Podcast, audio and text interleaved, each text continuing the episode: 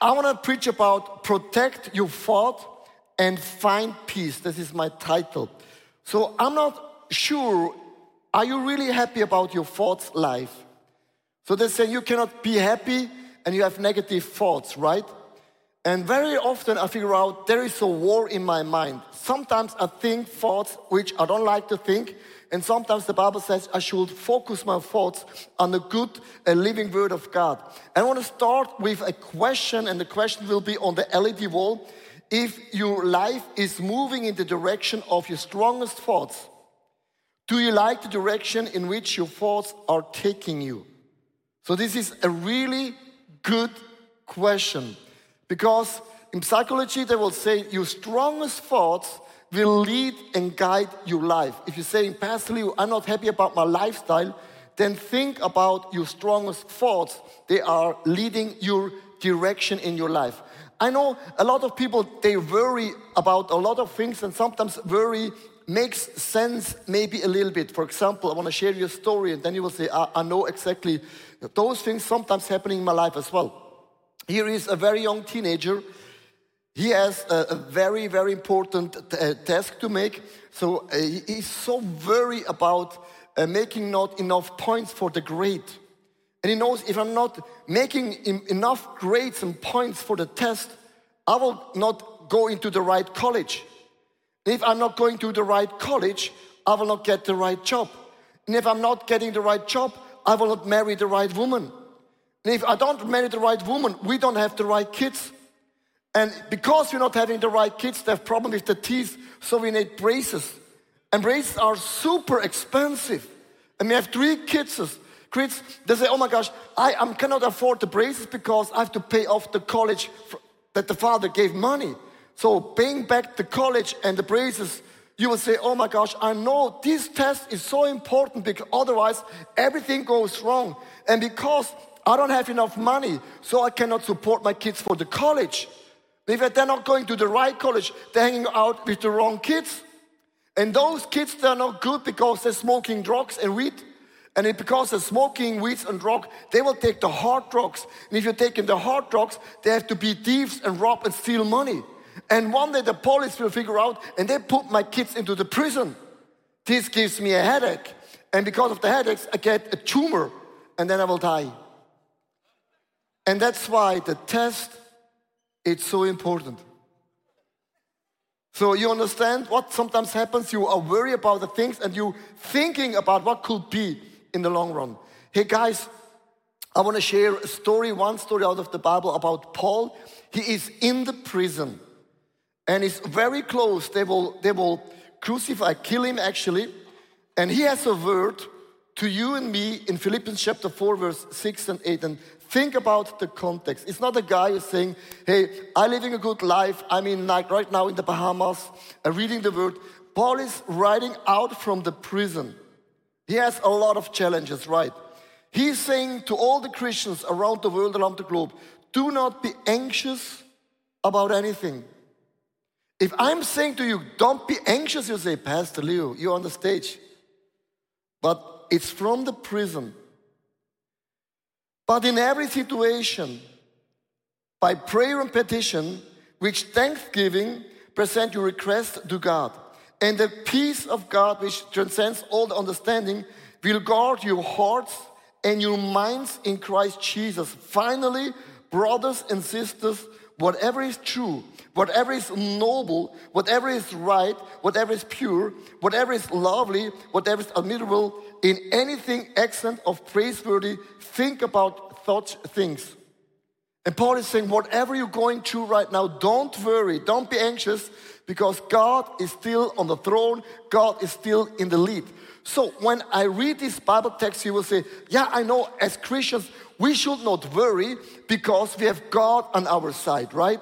Because if God is for me, who can be against me? And if the Lord is my shepherd, in every situation, He leads me, He guides me, and He knows actually also the end.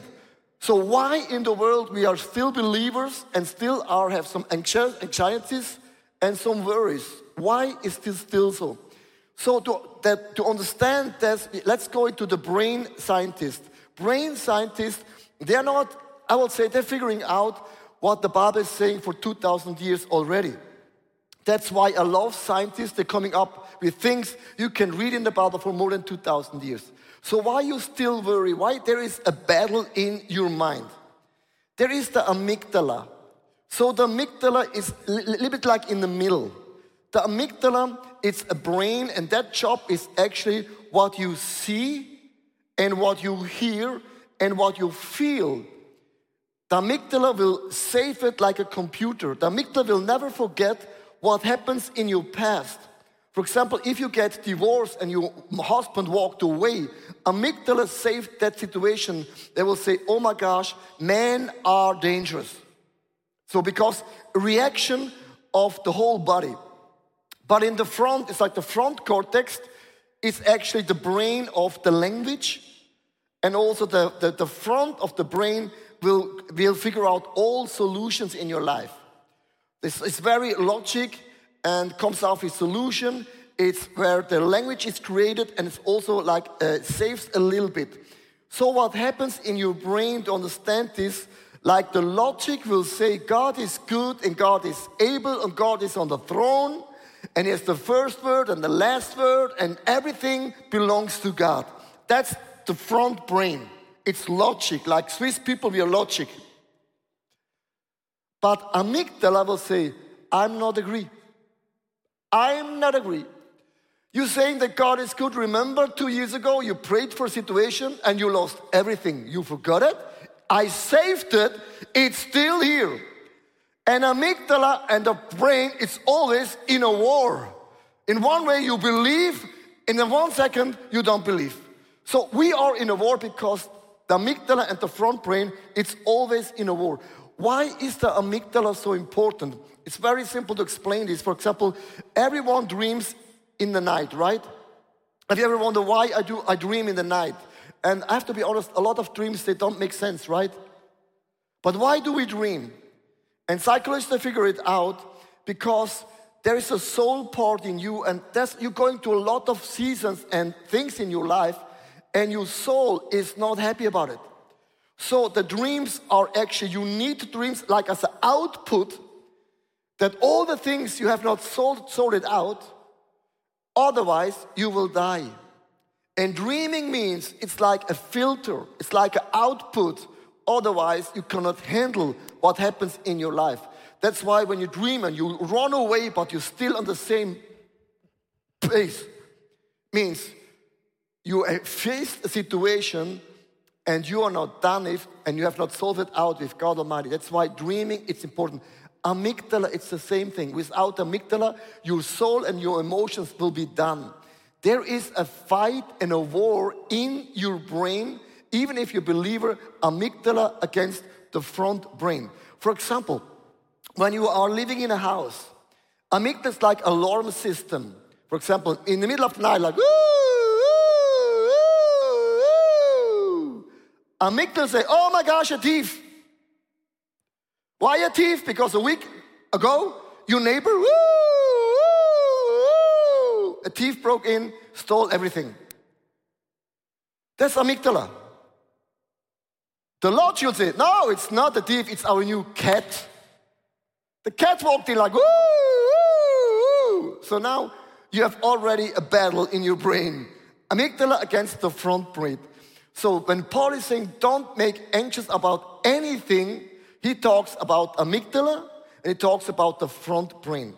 And now my question is, and it's a very, very key, if you are experiencing certain things in your past and you haven't sorted out with God, you laid it down on the cross, you received healing and forgiveness and restoration if those things are not happening, it's saved in your amygdala and you're reacting according your pain, what happens in your past. So I want to go back to that story about Philippians chapter 4, verse 6. And Paul is saying, do not be anxious, anxious about anything, but in every situation, by prayer and petition with thanksgiving, present your request to God. So, how can we navigate our brain? So, I preached uh, last week in Germany And at the end of the message, I said, let's, let's pray for one thing that God can change. One thing. I, I just felt I, not, I, want, I want to ask for three things, just one thing. So we prayed in the end for one thing that God will change. And then a lady came up to me and she was really upset. She said, Pastor, you make me so angry. So again, I, everyone is angry about me. So why? She said, I don't have one thing. I have 30 things in my life that are doing well. You ask for one thing. I need 30 miracles. And she was so upset. She Said, oh, it's not my problem. It's your problem. So I, that moment, I said to her, lady, listen to me. Now your brain reacts according what happens in your past. But there are seasons in your life that prayer is not the last resort. Prayer is the third thing what we do. Prayer is not a defense. It's we attack certain things in our life. The Bible says in James, you do not have because you don't ask. Hebrew, boldly we come for the throne of God. I said, lady, listen to me. There are seasons in your life when life wants to knock you out. The devil cannot knock you out. We are Christians. The devil can knock us on our knees. That can be that you are in a season, maybe for one or two years, you are on your knees, and every time when you get up, you're realizing, oh my gosh, I still have 28 problems. That means you are in the seasons where you are on your knees for the throne of God and you're fighting and you're wrestling for peace, forgiveness, and healing. If you don't do that, your amygdala will say, You bless me with so many painful memories from the past. So I'm here to tell you guys if you're going to a rough season, life will not knock you out, will knock us on our knees, but we will bounce back stronger than ever. Paul is saying, Don't be anxious about anything. Verse 7, and now it goes really strong. And the peace of God, which transcends all understanding, will guard your hearts and your minds, amygdala and front brain, front brain in Jesus Christ. So here is my question Do you fight and battle with God about your thoughts life? So, because fear will always knock at your door, right? Some guy asked me uh, this morning, is fear not a, a, topic in your life anymore? Or you worry? Like, of course. Worry knocks at the door, fear knocks at the door. Sometimes you make a decision, you can open up the door and say, I keep the door closed. It's always a decision because the front brain will say, God is good and God is able and God is still on that throne. So I read an amazing uh, statistic from Caroline Dr. Leaf. Switch on your brain. She's very, very famous. So this is very, very uplifting what she has figured out because this is really for us Christian like brings everything together. She said it has found out that 12 minutes of daily focused prayer over eight weeks period can change the brain in such an extent that it can be measured on a brain scan. If you're praying 12 minutes focus for eight weeks, if you do a brain scan, it changes your amygdala and it changes also your logic. And why is this important? Because when you have kids, for example, they will say, you can train your kids, you can teach your kids until they're 16 years old. If they're older than 16 years old, it's over. You laid the foundation in 16 years, and what you have not done in 16 years, it's over. Have you ever heard that? This is very frustrating. For a lot of people, for example, if you're not a Christian and you have never been around at home and you mess everything up, you got saved and now your kids are 16 years, the message of the world will be sorry, it's done, it's over. Receive the mess. But scientists have figured out that you can change the amygdala. You can change what happens in your life. And if you do this with a focused prayer, after eight weeks, it starts to lighten up the brain. I'm super excited because this is hope and good news for everyone here. So that means you can change your brain after eight weeks. So I want to make an example. If I'm saying to you right now and online and also here in the room, God loves you. God formed you in the mother's womb. God wrote down the name on his palms. God is celebrating every single day when he thinks about you. If God is for you, who can be against you? 1,000 weapons can be, but not one weapon will hit you because God is your shepherd. God is your fortress. The joy of the Lord is my strength. My future is brighter than my past. I have love and peace and healing, and God is almighty and all known. God is on my side. I know my life is better than a life without God. I can prophesy this over you and you and you and you for minutes and minutes and minutes and minutes. And after 12 minutes, like boom, shakala. You are changed without Red Bull and a coffee because the Holy Spirit is dwelling in you and your amygdala and your brain knows, can feel, God is on my side. Who can be against me? Who? Tell me who? Who? No one. So that's why praise and worship and position myself in the right attitude of God changes my amygdala and changes even my brain. And Paul is saying, don't make anxious and worry about anything. Position yourself in the right position. That's a very uplifting news from Dr. Caroline Leaf. It's actually also uh, in the Bible. So I want to make this very, very simple. You heard it very, very many times. For example, here are your worries, you know, your worries are always bigger than the rest of the people. And people say, You don't have any clue about my worries. My worries are so gigantic big, bigger than yours. it's funny. And there is God. And sometimes you speak about how big your problems are, but don't say to God how big your problems are. Tell your worries how big God is. So I'm gonna start again. So don't tell God how big your worries are. Tell your worries how big your God is. Amen? Everything is about perspective, right? So the Bible doesn't say, bring your worries to God. This is what we do. We bring all our worries to God. God is our worries. And then your wife, your husband, uh, your company, your health.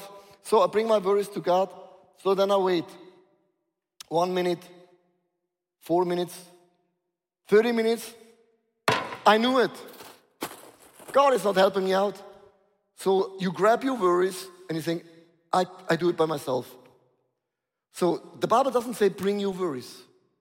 The Bible says throw, throw your worries to God and God will solve it. If you throw your worries back to God, you can take it back. It's a very slight difference between bringing and throwing all the worries to God Almighty. So you will say, but Pastor Leo, my, I, I don't have one worry. I have worries like ping pong balls, right? So here are like your brain, huh? That's your brain. It's your brain. Your brain is quite big. Hmm? Amen? So, so all your worries about money, about maybe your job, about your health, about your calling, about your family, about your mom and dad. So this is what we do often. So here are our worries. So, and we will say, if I just work hard enough, if I push my worries down, I say, I don't have worries. I am healed and I am blessed, and, and, and God and me with a maturity. So, but if you stop proclaiming, boom, the worries are back.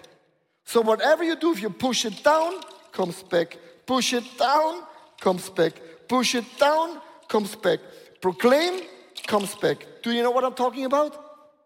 A lot of people say, I still have the same problems like two years ago. If you don't believe me, listen to your mom. She repeats the verse every year again, the same, right? And your dad as well. So what they're doing, they try to push the worries down and it doesn't work. So then what we will do, so we take some worries and we're coming to the church, to ICF. And you hope that your worship team, they're singing the right songs. And you hope that the message is finally actually, they're targeting you about your problems. So you think the 90 minutes, we want to take away your worries. Oh my gosh, that's not our job. So then you're going home with the same worries again and say, oh, church doesn't work, worship doesn't help, preaching is good, but it doesn't take away all my worries. So you're going back home and you try to push down the things again and again and again and again, and it doesn't work. So our job is so we bring all the worries, all the challenges. So this is a normal Swiss guy. They have a lot of problems. So, so my response is I put all my worries to God. And you say, okay, amazing prop. Wow. But how? Thanks for asking me this question. I'm ready to give you the answer. Three points. I'm not worried, and there are three reasons. I do whatever I can do. Is there anything in my marriage, anything in my health, anything in my situation that the Holy Spirit is your best teacher? I will do it and I will change it. Sometimes you can proclaim that God is good, but your challenges are still here. And the Holy Spirit will say, Yeah, yeah, yeah. I give you the strength, the ability, and also the joy to change your life. Give God what I can do.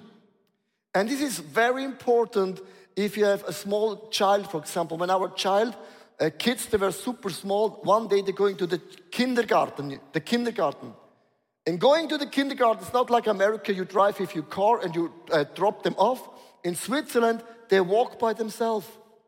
And there's a song, Let it go, let it go. I cannot protect you anymore. Please walk slowly, not in a hurry. Keep moving, but moving safe. So every Swiss person know that song. That's the hardest moment when you have kids to let them go because you cannot protect them anymore, right? I trust God no matter what it is. That means I do everything what I can. I bring all my worries to God, but I will not worry about God. I heard a story about a, a priest. He had some employees in, in, his, in his church, and every night when he went to bed, he asked God a big question. He said, God, I have a question. Is this church my church or your church? And God always asked, why, why are you asking this question? He said, God, you know, people are messy. We have a lot of challenges, a lot of problems. I, I, I did everything in my power, but still there's some needs and, and struggles in our church. And God always said, It's my church. He said, God, I'm so happy to hear that. So I go to sleep and take care for your church. So the Bible says God gives you a good rest in, at night. If you do not sleep well at night, there is a message. It can be that your soul is in a fight, your spirit is in a wrestle. Sleep is always something that God has given to us that you can sleep very well. So I do whatever I can do. I give God what I can do, and I trust God no matter what happens. How can I change my thoughts? I want to close with a very simple things. Write it down. Write it down, your anxieties, and write down your worry. You write it, and then you think about it. What is the trigger point? What is maybe some strongholds? Sometimes there's a strongholds of envy, jealousness. Maybe your father was an alcoholic and addiction is actually a real topic in your life. There is always a stronghold. Think about the stronghold. Think what is the reason? What is the trigger? Confess your sins. We are not sinners anymore. We are sons and daughters of the Most High God. But sometimes we do stupid things. We are not stupid. We're just doing stupid things. So I confess all my failures to God because I'm not too proud to say, God, I'm not perfect. I need you. And I failed many times, but I need your forgiveness. And until you believe it, how long should I pray? 12 minutes a day. You focused for eight weeks, and your amygdala and your brain are starting to change, and the goodness of God sets in your amygdala. So, I want to close with a very, very uplifting story. And you can also save the amygdala with miracles and signs of God Almighty. So, for example, I have never bought a car. Never. I've never bought a car. And I'm so happy because cars are expensive. And I see cars all over and they cho- choose me always for free. So you say, Pastor Leo, why are you telling me this story? I want to give you a little bit of background. I growing up in a very simple family. We have never flew to vacation. We never had a car. We always used the Swiss train, going green, me and my family. So my father, they not had enough money, but we had some rabbits. And my father had some rabbits, and there were some rabbit competitions in Switzerland. So you bring your most beautiful rabbit, and there's a competition. And I have seen that my parents, they gave away the rabbits to their friends for free. They blessed their friends with rabbits. If you do not have money, then give your rabbits away. I was around 14 years old. In Bern, there was a rabbit competition, and we sent our rabbit to Bern for the rabbit Switzerland competition. And I will never forget, our rabbit won. The most famous rabbit in Switzerland. I come from a very famous family. That moment touched me. I learned a lesson.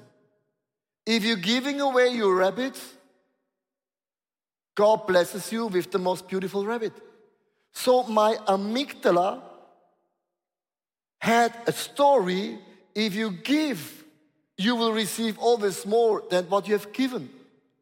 So I, my amygdala learned every time when someone asks you to give for example, when people ask me to give money for the church, the tithes, or the first fruit, or the reach, my eyes are smiling. I think, oh my gosh, this is the boom shakla, the best moment. They don't steal money from me. No, no, no, no. They give me a platform to give so that I can receive a new rabbit. It's very quiet right now. Always when I speak about money, these people get so stiff. I don't get it. You have more money than the rest of the world. So here's my point. My amygdala saved all the stories. If you give, you receive. If you give, you receive. We gave all the money to plant this church. We gave the money for the chairs, for the LED, for everything. It's my money. And I don't have the problem that you sit on my chair. But here's the problem we gave all the money, and God gave us cars and cars and cars and cars and cars and cars. And I'm here to tell you that my amygdala is saying, Oh my gosh, it, they're collecting money. Come on, let's give. and I want to bring the point. Either your amygdala it's, it's saved with negative story, but if you experience miracles, your amygdala will say to your logic, hey, they don't steal money. It's a blessing moment. So I want to cheer and bring you on fire. You can change, program your amygdala in a godly way. You can change it, whatever happens in your life. Ever. So I want to close with the same question again. If your life is moving in the direction of your strongest thoughts, do you like the direction in which your thoughts are taking you? This is a really deep question. In closing, you cannot control always what happens to you, right? If you're coming from a war, it's not your fault, you've done nothing wrong. So, but here is a picture. So, very, very often, You cannot control what happens to you. Can you bring, please, the picture of uh, the cloud? Thank you so much. So you cannot control what happens to you, right? Sometimes you feel like a victim of a political system, or maybe you got abused sexually, physically, and that's hard. And people often say to me, Pastor, you do not understand. That's right, I don't understand because I've never experienced that and I don't know, never want to experience that, those things. But sometimes you can be focused for so long. I'm like a victim. Life is not fair. And the direction you look, it's not, it's not bright, right? But the Bible says you can turn around. And if you turn around, you see, oh my gosh, the future is bright. The God is my healer. The God is my new beginning. I can change my amygdala. I can set my mind in a godly direction. I'm not led by a sinful nature. I can fix my thoughts in the right directions of God. And all of a sudden, I frame it with a new picture that if God Almighty, there is still hope and the future is bright. It can be that after eight weeks of praying like focused, not everything will be changed, but at least it starts changing step by step and another step. And after a while, you're not the same person anymore because Jesus Christ dwells and lives inside of you. Hey, thanks for watching. Hey, our passion for people is that we see them grow in their relationship with Jesus, live fearlessly, and influence their people and the surrounding in a positive way. And if you would like to be part of that vision, we thank you so much for your financial support because that would make it possible. I hope that this message spoke to you really. And if you don't have subscribed to our channel, please do this. And it's always a big blessing. Maybe you know some people in your neighborhood or in your friendship, say that podcast could be a very, very cool thing. Just share the link because it's pretty, pretty easy. And I'm looking forward to see you again. Tune in and God bless you and see you soon. Bye bye.